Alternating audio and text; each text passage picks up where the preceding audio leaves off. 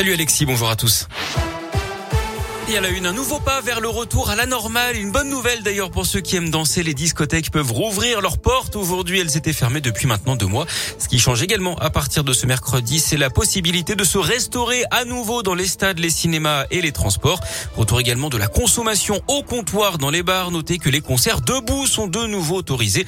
D'autres allègements devraient suivre dans les prochaines semaines. Les élèves n'auront plus à porter le masque en extérieur à l'école élémentaire au retour des vacances d'hiver le 28 février pour nous. Enfin, à partir de cette même date, le masque ne sera plus obligatoire dans les espaces fermés soumis au pass vaccinal. Concernant les passes vaccinaux d'ailleurs, euh, qui devaient expirer hier, un délai supplémentaire a finalement été accordé pour une semaine supplémentaire. Nordal Lelandais est revenu sur ses aveux formulés vendredi alors que des experts ont dressé son profil psychiatrique aux assises de l'Isère.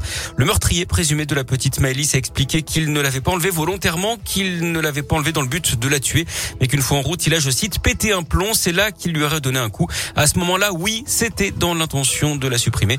Les plaidoiries doivent débuter aujourd'hui. Le verdict est attendu vendredi.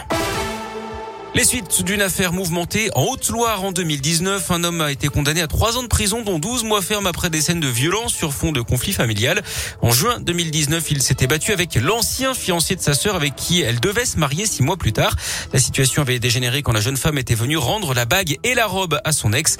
Les deux hommes s'étaient alors battus avant une course poursuite à 140 km heure entre Monistrol et Pont-Salomon. Poursuite ponctuée deux coups de feu qui n'avaient pas fait de blessés. Lui a été reconnu coupable de quatre braquages de bureau de tabac dans le secteur de Vichy dans l'Allier. Un homme de 21 ans a été condamné à 4 ans de prison fermière d'après la montagne. On ouvre la page au sport de ce journal avec du basket et la JL Bourg qualifiée pour les quarts de finale de la Coupe de France. Les Bressons ont une nouvelle fois dominé Limoges 88 à 82. Ils s'étaient déjà imposés face au même adversaire le week-end dernier en championnat. En foot, le PSG prend une option sur les quarts de finale de la Ligue des Champions. Les Parisiens l'ont emporté 1-0 hier face au Real Madrid sur un exploit individuel de Kylian Mbappé en toute fin de match. La Saint-Etienne devant la commission de discipline de la Ligue de foot professionnelle aujourd'hui à 18h. Ça fait suite aux 29 fumigènes utilisés lors de la rencontre entre Saint-Etienne et Montpellier. Le club ligérien a un huis clos total avec sursis depuis le match face à Nantes. Mais le sursis pourrait être révoqué en fonction de la décision prise. Concrètement, il n'est pas impossible que les Verts jouent à huis clos dimanche à Geoffroy Guichard contre Strasbourg. Et puis les Jeux Olympiques d'hiver à Pékin. Grosse journée en perspective pour les Bleus avec déjà le slalom masculin en ski alpin. Deux chances de médaille Alexis Pinturo et Clément Noël.